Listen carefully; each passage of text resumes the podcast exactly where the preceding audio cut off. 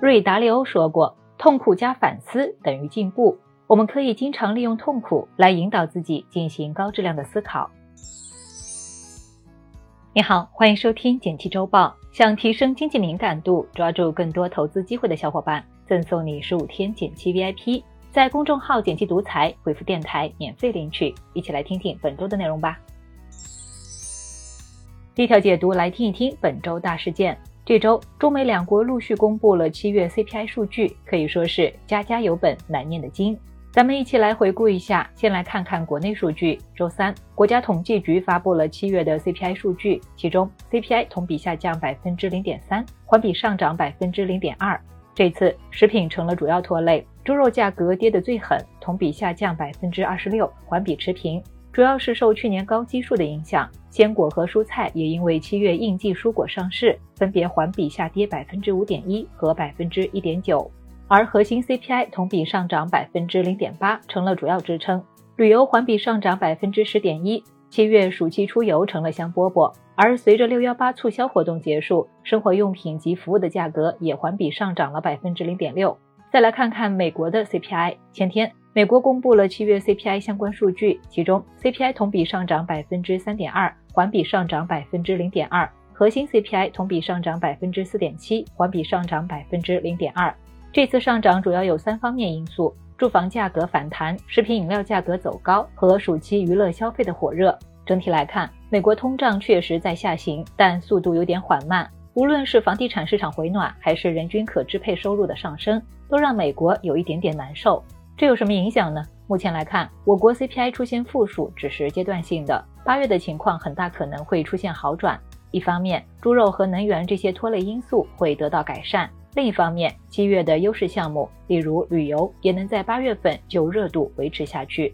至于美国，不少券商都认为，短期内美国整体 CPI 的走势可能会有波折，但核心通胀压力将会逐步得到缓解，因而美联储很有可能会在九月结束加息。第二条解读来听一听 A 股交易端改革。前天，沪深交易所发布公告，提出了三条 A 股交易端改革新措施，这意味着什么呢？先来看看具体措施有哪些。一是主板能买一百加一股了，之前除了科创板，其他股票都要以一百股为单位进行申购，比如一次交易得买上两百股、三百股。这次调整相当于降低门槛，让买不起高价股两百股的朋友可以买一百零一股，盘活手里的小钱闲钱。二是 ETF 也能参与盘后固定价格交易了，盘后固定价格交易受到大额交易的冲击比较小。还能满足开盘时段之外的交易需求，相当于把交易时间延长了。之前只有科创板和创业板的股票能参与，如果 ETF 能加入进来，市场的流动性会有不错的提升，咱们投资也会变得更方便。三是对交易监管进行了优化，其中最主要的就是把指数成立后相关产品的发行等待时间从六个月缩减到三个月。这样一来，市场对热点的抓取和布局会更快，投资机会也就更多了。相关制度的完善也能让咱们的交易更有保障。这有什么影响呢？这次的改革主要还是为了活跃资本市场，三条措施也分别对投资者和上市公司有不同程度的便利。因此，大方向上，国家还是在引导更多资金入市。不过，相比于之前在市场受到热议的降息降准，这次的三条措施确实不太够看，市场也因此反应平平。昨天，券商板块不涨反降。虽然目前没有看到更重磅的政策出台，但后面保不齐还会有大招出台，咱们可以持续关注一下。第三条解读来听一听阿里巴巴的二季度业绩。前天，阿里巴巴发布了今年二季度业绩，其中营收两千三百四十二亿元，同比上涨百分之十四；净利润四百四十九亿元，同比上涨百分之四十八。这意味着什么呢？这是阿里在一加六加 N 组织变革后的第一份财报。整体上，新阿里还算交了一份不错的答卷。一方面，老大哥淘天有进步。二季度，淘天集团收入同比增长百分之十二，其中核心的客户管理收入同比增长百分之十，结束了连续四个季度的下滑趋势，大超市场预期。淘宝 APP 日活也表现不错，同比增长百分之六点五。这次上涨主要是因为消费复苏和性价比商品更多了。目前来看，在不打广告仗之后，淘宝选择回归用户还是很有效果的。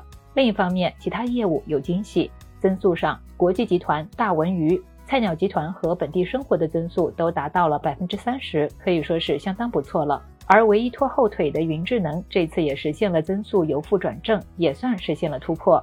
具体来看看几个有计划上市的，其中国际集团的零售业务大涨百分之六十，和菜鸟一起扛大梁。看来各自飞以后，这两家企业的自我造血能力都还不错。不过这次阿里的季报中倒是没有怎么提到盒马，这有什么影响呢？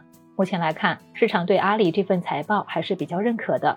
财报发布之后，阿里股价在当天盘前涨超百分之四，港股在第二天出现高开，收涨百分之一。下一步，淘天集团准备打出价格力这张牌，拿捏消费者们的性价比需求。之后可以继续关注阿里在留住和扩大用户上做出的努力。而在云业务上，大家可以关注一下阿里在政务云上的开拓。另外，AI 大模型带来的新增量也可以期待一下。